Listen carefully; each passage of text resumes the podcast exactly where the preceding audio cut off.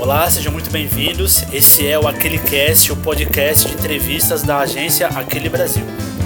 Se você tem planos para as eleições de outubro, é importante se planejar a partir de agora.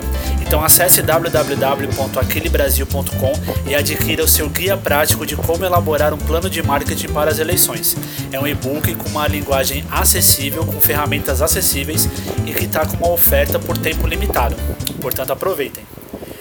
Nas últimas eleições municipais, ano de 2016, em todo o país tiveram 702 candidatos com 18 anos, 1.701 candidatos com 19 anos e 2.235 candidatos com 20 anos.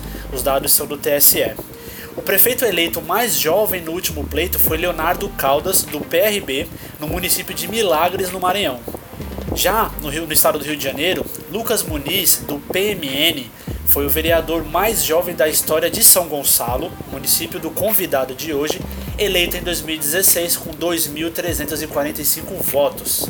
Em 2018, ele se candidatou à Assembleia Legislativa do Estado do Rio de Janeiro e, apesar dos 3.986 votos, ele não foi eleito. O nosso convidado de hoje é filiado ao PRB, tem 19 anos, é pré-candidato a vereador em São Gonçalo também e vem bater um papo sobre jovens politizados e suas visões sobre a política. O entrevistado do Aquele Cast 8 é Caio Ramos. Olá Caio, como vai meu amigo, tudo bom? Olá pessoal, então, meu nome é Caio Ramos, sou pré-candidato a vereador aqui de São Gonçalo, no Rio de Janeiro. Estou muito feliz por ter recebido esse convite, um pouquinho nervoso. É uma das minhas primeiras participações assim, né? Primeiramente, muito obrigado, Eric, por me, é, me convidar a participar desse podcast. Espero que a gente desenvolva um excelente papo. Muito bem, muito bem, Caio. É, bom, só para lembrar o, o, pessoal que está escutando, é, bom, a gente está fazendo as entrevistas do podcast via internet, né? É, até porque no caso é, são mais de 2 mil quilômetros de distância, né, nesse caso daqui.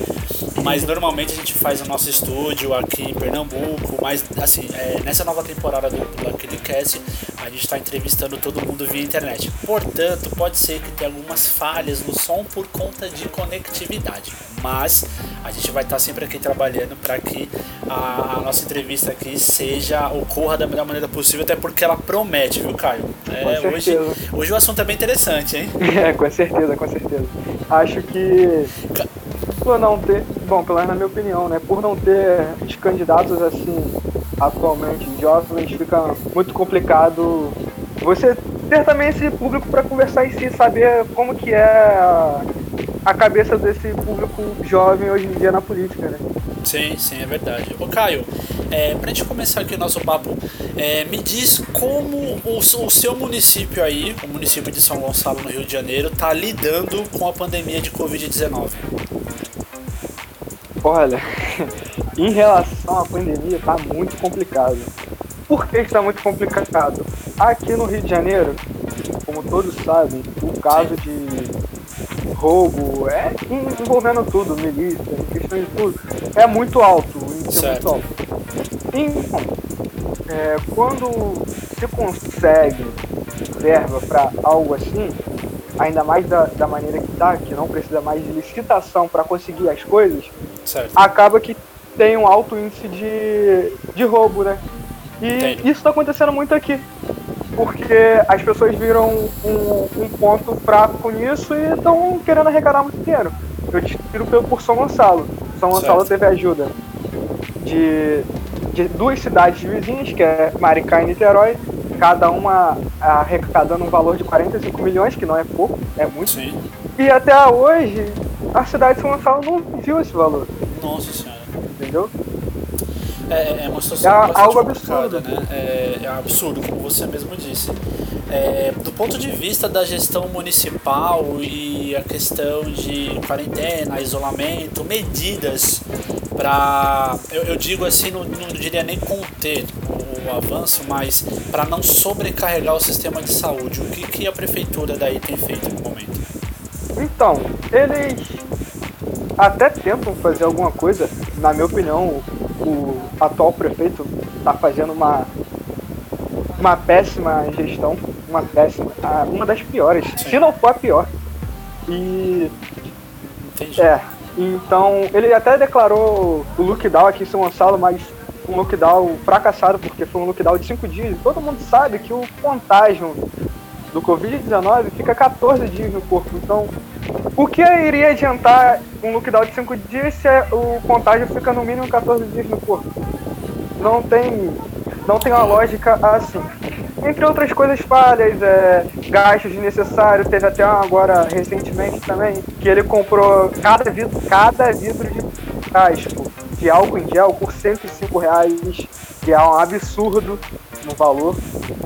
É, é, motos para detetização, que na verdade ele estava querendo indagar que era para o Covid-19, sendo que eram motos que eram utilizadas para o período da dengue, foram alugadas por mais de dois mil reais cada uma.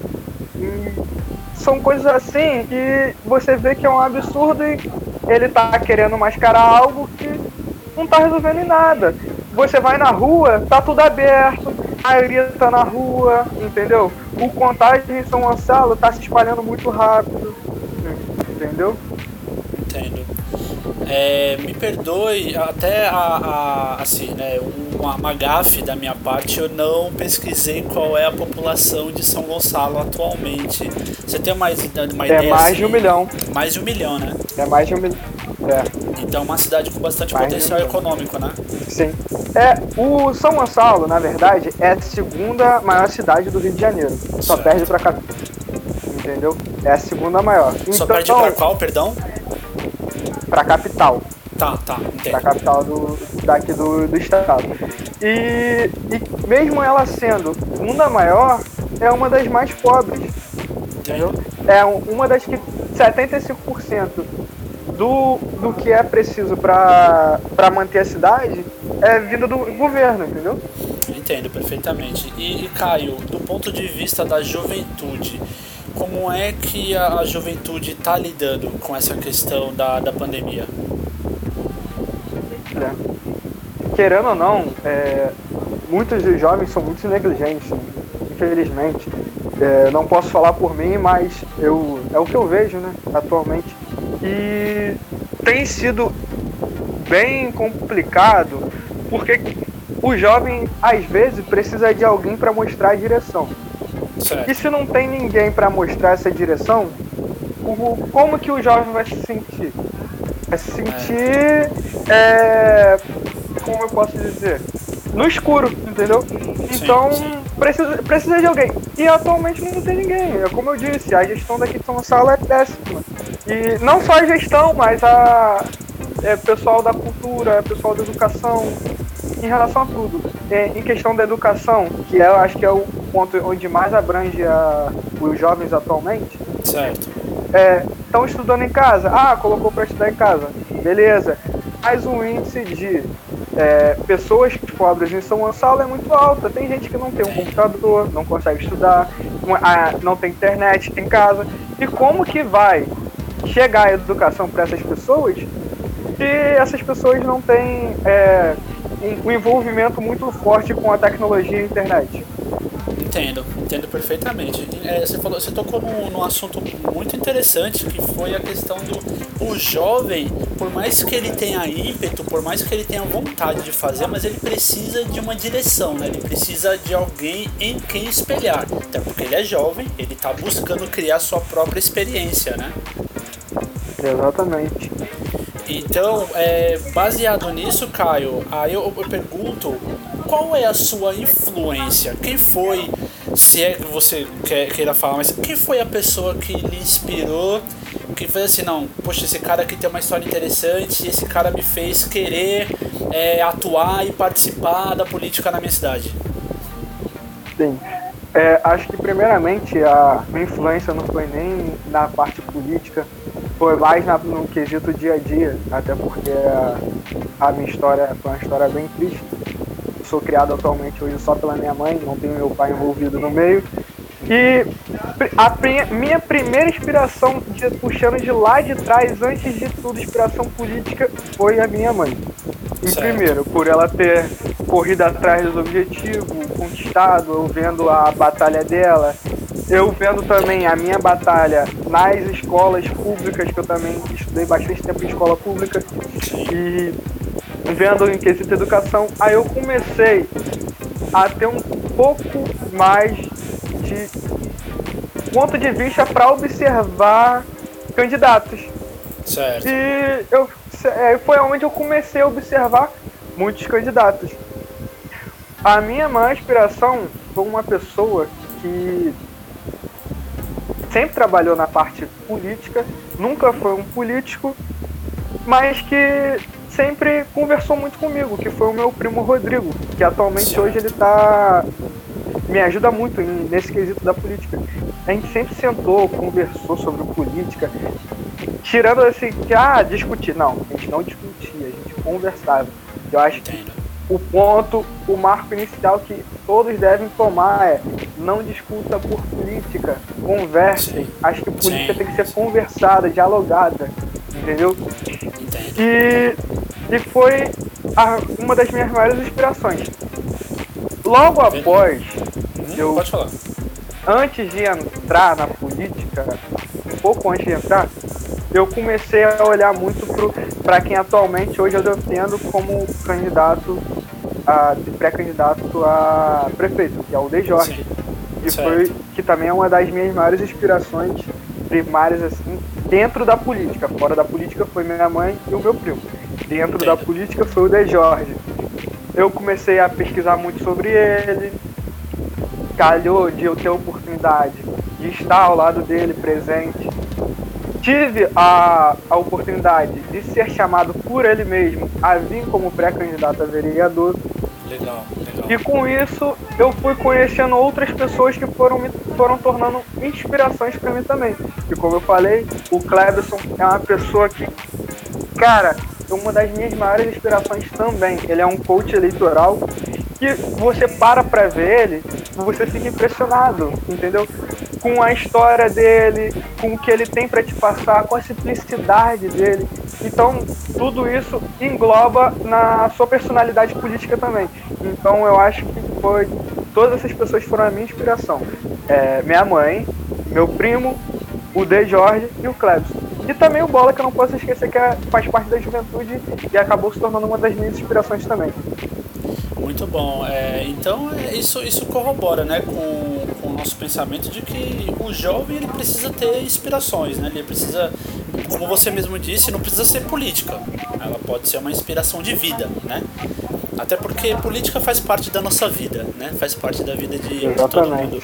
A gente pratica política diariamente, né? As nossas relações sociais elas são baseadas em, em, é, em conceitos de política, né? Mas, ô, ô Caio, é, me diz uma coisa. Você, você tocou é, num assunto interessante também, que é a questão do discutir política, do falar sobre política, conversar sobre política. A gente sabe que, que as conversas e os debates sobre política hoje eles estão acalorados, né? Eu lembro que, que ontem a gente vinha conversando na tua live, ontem, 26 de maio. Inclusive, eu quero aproveitar aqui o espaço para lhe pedir desculpas por ontem. A conexão estava péssima, a gente infelizmente não conseguiu terminar a, a live, mas assim, acredito que o pouco que a gente conseguiu foi, foi, foi bastante legal, foi esclarecedor e a gente vai gravar de novo, né? Com certeza, com certeza, convidadíssimo. A gente estava conversando ontem na live que hoje não se trata mais de uma discussão entre o certo e o errado. Se discute hoje o que é conveniente, o que corrobora com os meus valores, né? E, e Caio, do seu ponto de vista, né, de uma pessoa politizada, de uma pessoa é, inteligente e uma pessoa que sabe muito bem o que é da vida, um jovem que sabe muito bem o que é da vida, onde o jovem se encontra nesse debate político atual, esse debate acalorado atual? Onde o jovem se encontra nesse contexto hoje? Bom, primeiramente, é, eu acho que temos que puxar lá de trás. O debate já começa, vou puxar da parte de história em si. Logo assim que a gente está na escola e começa a aprender sobre Guerra Fria, ditadura militar, é, Adolf Hitler. eu sou um amante de história, venho falando aqui agora. Eu amo a história do Hitler não por, pelo que ele fez, não, não. Sim. Tira, tira isso da cabeça. Não pelo que ele fez, mas pelo conceito que a história foi. Acho que tudo na vida é um aprendizado. E Sim, claro. o mundo em si aprendeu com o que aconteceu com Hitler. Entendeu? Sim, sim, e sim. assim como, assim como aprendeu com Alexandre o Grande. Sim. Esse negócio de política de esquerda e direita, foi até um, um amigo meu que me falou, eu não sabia disso. Começou lá de trás, não começou daqui no Brasil, não começou lá fora. Começou na época de Alexandre o Grande. Chegou lá Sim. na divisão dele, falou assim, ó, tem ideia X e ideia Y. Quem quiser ideia X, vem pro lado esquerdo. Quem quiser ideia Y, lado direito, falando da forma mais vulgar possível. Tal, tais pessoas foram pro lado esquerdo, tais pessoas foram pro lado direito. E aí começou esse negócio de esquerda e direita. E em o que você me perguntou, vou responder agora.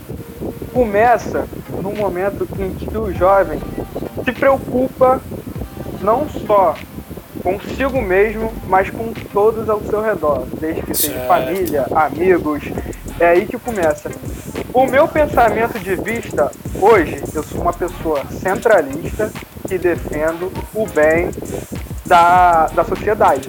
Certo. Então, o meu ponto de vista hoje é que não deveria existir, primeiramente, esquerda e direita, e de- deveria existir políticos se ajudando a construir um país melhor. É, desde que, ah, tal político tá ali, eu, é, esse tal político vai ali, vai ajudar para fazer uma construção melhor, com, porque às vezes nem todo mundo tem todas as ideias, sempre tem uma ideia ou outra que vai se encaixando. Mas infelizmente a gente tem arrogância, tem N questões que engloba nisso que faz com que tenha essa separação. E o jovem ele se encaixa nisso porque ele acaba simpatizando muito com cada político. Por exemplo, tem o Bolsonaro que o jovem que é voltado muito para exército, é, marinha, aeronáutica, pode ser que se encaixe melhor, por ele defender muito o patriotismo.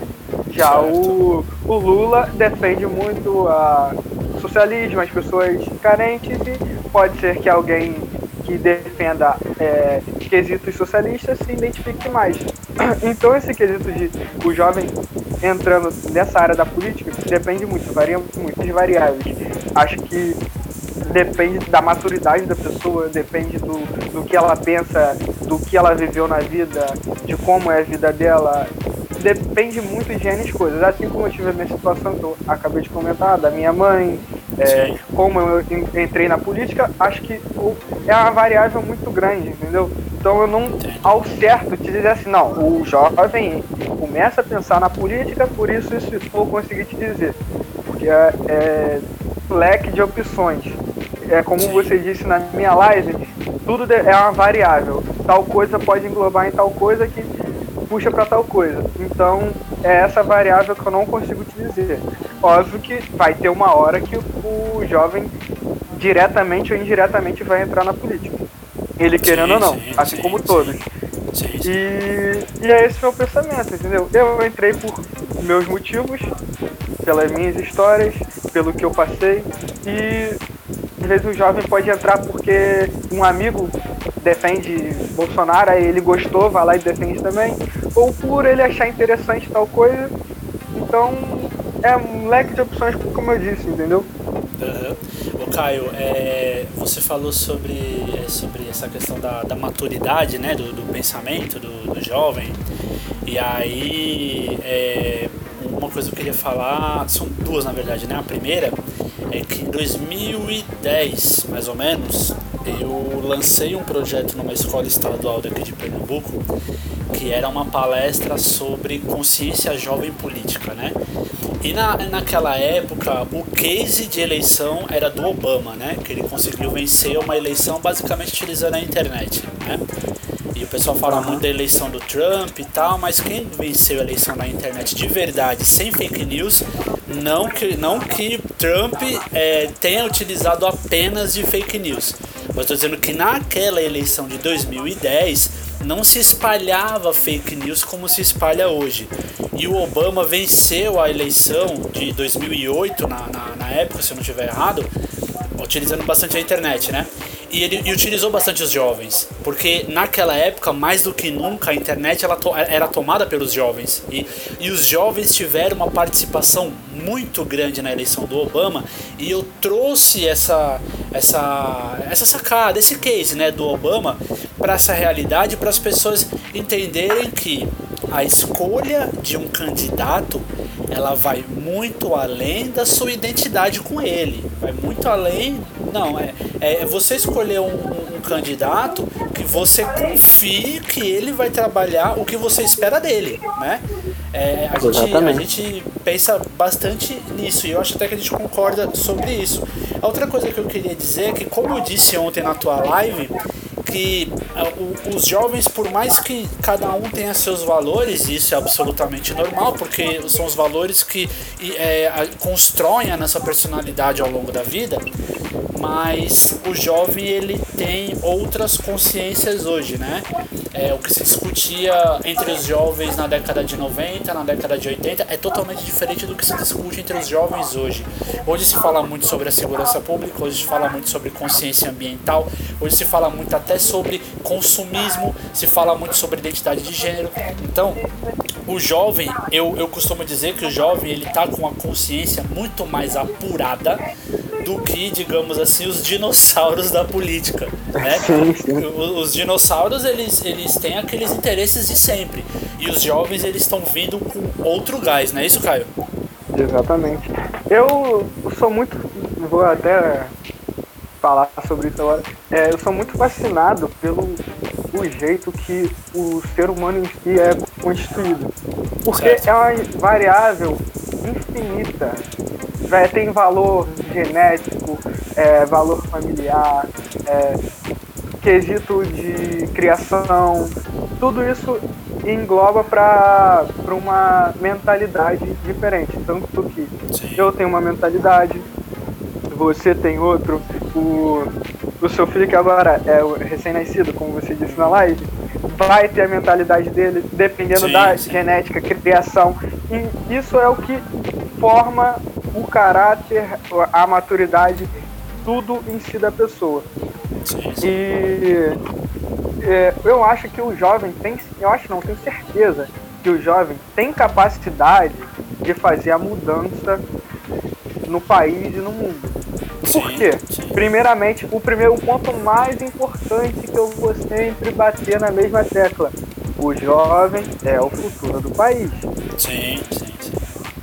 A, o jovem vai crescer, ter família, evoluir, criar uma maturidade. Então, eu acho que, primeiramente, o jovem tem que se conscientizar. Ah, conscientizar o quê? Deixar de lado pensamentos que não é para ser pensado atualmente e começar a pensar melhor no que vai ser feito em questão politicamente. Porque o que foi o caso Bolsonaro quando ele veio? Estava no foco de Lava Jato, políticos Isso. ladrões. E o, o Brasil inteiro já não aguentava mais um político que fosse roubalhão. Sim, então sim. o país focou assim, vamos fazer algo diferente. Mesmo que não seja a melhor escolha, a gente vai estar fazendo diferente. Pelo menos sim, tentamos. E com isso, com o Bolsonaro, a gente aprendeu que, além de não ter um político corrupto, temos que avaliar melhor as nossas escolhas. Sim, entendeu? Tudo é a base da experiência. E Isso. então, é, assim como a, a lei da tábula rasa diz que é, o ser humano é uma tábula rasa e ele vai aprendendo devido às experiências dele, vai passando, evoluindo, vai aprendendo com aquilo, vem assim também, eu sou assim, você é assim. E então devemos, o jovem ele deve focar nisso, entendeu? Focar no futuro, pensar no futuro próximo, porque querendo ou não, já vai vir eleição para presidente, para agora esse ano vai ser prefeito e vereador. Aí ano que, vem, ano que vem, não, daqui a dois anos, prefeito, governador, senador, se eu não me engano. Isso. Então, é, e muito próximo um do outro, então devemos sempre estar em constante aprendizado na parte da política. Isso a gente não pode deixar por nada, até porque quem manda na, em si na, política é a população, e não os Isso. governantes. É verdade. E, e, a sua última fala me atentou para duas coisas, né? Primeiro que é, é, é, importante e é uma coisa que eu prego muito aqui em casa, principalmente desde que minha esposa engravidou, que que, tipo que tipo de país, que tipo de mundo eu vou deixar para meu filho, né? Porque assim, é, a, a, gente, a gente precisa ter a consciência de que nós somos agentes né, do nosso próprio futuro, política e socialmente falando. Né? Então a, a gente precisa pensar, ter, ter esse raciocínio. Que tipo de, de país, que tipo de cidade, que tipo de bairro, que tipo de, de, de, de estado, que tipo de país, que tipo de mundo eu vou deixar para meu filho. Né? E outra coisa interessante que, que você falou Agora, é... meu Deus do céu, quase que eu perco o raciocínio aqui, mas foi mais no, no, no final da fala. Mas, bom, vamos lá. É... O que eu queria abordar com você é o seguinte: do ponto de vista de educação, certo? Você sabe que é, a, nossa, a nossa geração ela, ela teve uma educação, digamos assim, aparentemente com pouca influência política. Né? O, o, digamos que a, a, a, minha geração, talvez até mais um pouco a minha, que eu sou um pouquinho mais velho que você, é, talvez a gente pegou uma escola sem muita interferência política. Acho que nos últimos 20 anos a gente começou a ver de fato uma interferência política no ensino, no ensino básico e no ensino médio. Né? A sua visão como uma pessoa política e como um jovem, como é que você encara a, a, a educação hoje? Como é que você projeta a educação para as próximas gerações? Então, é, cada governo vai focar num ponto de vista da educação. Assim como no governo Lula, que nos últimos 20 anos ele focou que, que a, a, pessoa pode falar assim, ah não, o governo Lula não focou na educação. Focou da forma dele, mas focou. Ele pegou Sim. o público, o público da educação e formalizou que o público da, seria dependente do, do governo. E é por isso que muitos dos, dos, das pessoas que defendem o Lula, ah, eu vou falar aqui agora, é, pessoal, eu sei que vou estar tá botando meu ponto de vista, não ligo se vocês tiverem ir nas minhas redes sociais, tá aberto aí discussões é, assim, deu. Mas nos últimos 20 anos, o Lula pegou e falou assim, não, vou fazer um, um pessoal que vai ser dependente do governo. E Sim. é o que está acontecendo. Você vê as manifestações aí a favor de Lula. É o pessoal de lá de trás que começou a estudar no governo dele que agora está podendo ter votação, entendeu? E foi uma jogada dele de marcha. Ele sabe que ele não, não ficaria é, para sempre no poder. Mas ele sabe que lá na frente ele poderia entrar novamente. Sim, entendeu? Sim, sim. É, e o que eu penso pro, pro futuro da educação, fazendo do jeito certo, podemos ser um, um país com uma das melhores educações que temos no mundo atualmente. Porque temos profissionais qualificados, entendeu?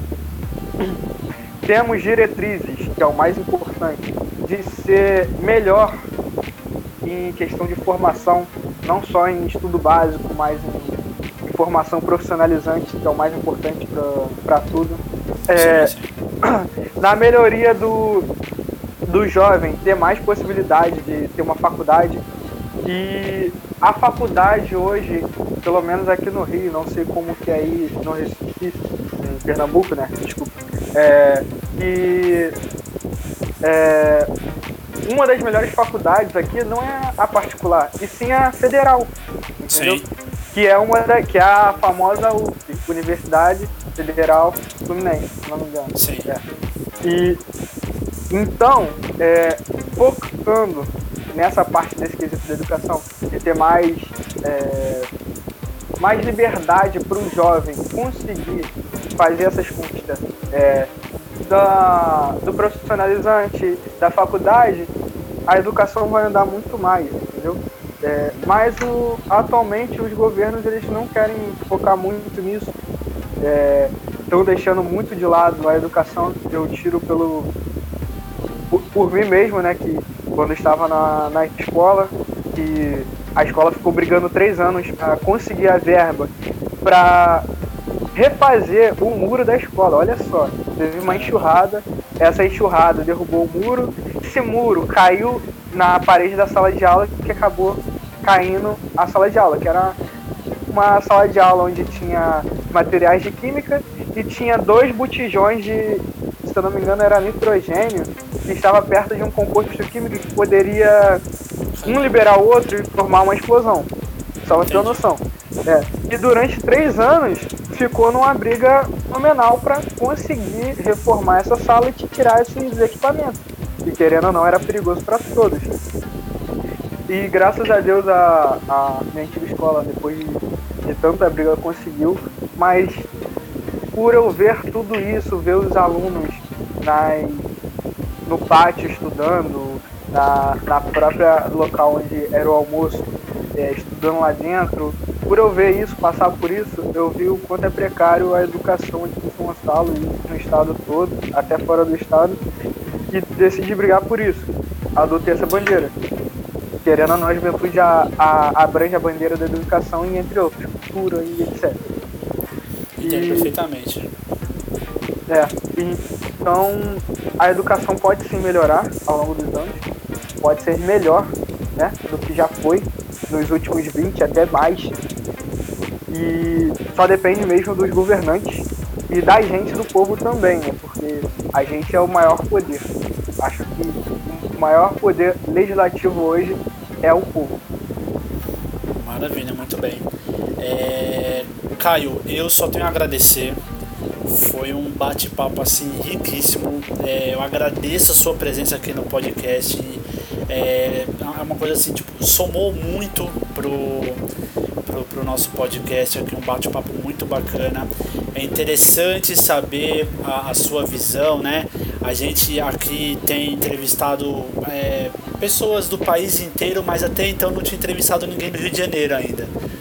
Então foi, foi muito bacana ter essa visão do que é o jovem dentro da política no Rio de Janeiro, saber que o jovem tem consciência, tem, na verdade é como se o jovem está assim preparado para atuar na política, isso é muito interessante.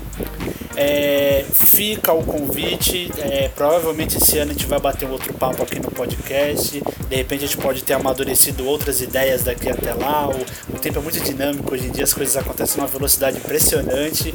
Mas, é, Caio, antes de ir embora, deixa aí uma mensagem final para o pessoal que está escutando o podcast. Claro, sempre. É, pessoal, é, a mensagem que eu deixo é: antes de, de qualquer coisa que vocês façam, de acho que o podcast também é muito voltado para a política, né? É, estudem bastante, pesquisem bastante. O que eu digo de estudar é pesquisar bastante sobre os candidatos, sobre o que eles têm a oferecer, que é primordial, entendeu? Não seja aquela aquele pessoa cega que vá cegamente naquele candidato e costume é, pegue o costume de sempre, todo dia, ter um aprendizado, porque você vai amadurecendo, como ele disse, amadurecendo ideias que você antes não tinha. E isso é muito bom, porque faz com que você tenha pontos de vista diferentes, vendo coisas novas que a pode ser que até no dia anterior, a semana antes você não tinha. Isso é muito bom, está em constante evolução. É o que eu passo para vocês. É, também peguem é, vocês que têm a oportunidade de estar perto de políticos, peguem a experiência deles. Não estou dizendo para seguir a experiência deles, pegar a experiência deles e montar em cima da experiência deles uma base para vocês. É o que eu passo para vocês, é, é isso. E Caio, muito obrigado pode... pela. Sim, pode concluir aí, que a gente tem um delay na internet, né? Pode concluir. e obrigado por, pela, por me convidar. Também você está convidadíssimo para participar de outra live comigo e trocar aquele papo maravilhoso que a gente sempre troca aqui assim. Muito bem, Caio. É, muito obrigado pela, pela sua presença aqui no podcast, tá certo? Você que está escutando o podcast, acompanhe a gente nas plataformas de streaming. A gente está no Spotify, Deezer, iTunes, Google Podcasts. Ou então, se você quiser, acesse o nosso site aquelebrasil.com para poder escutar as edições anteriores do nosso podcast. Está muito bacana, tá certo? Agradeço a audição de vocês e até o próximo episódio. Um abraço.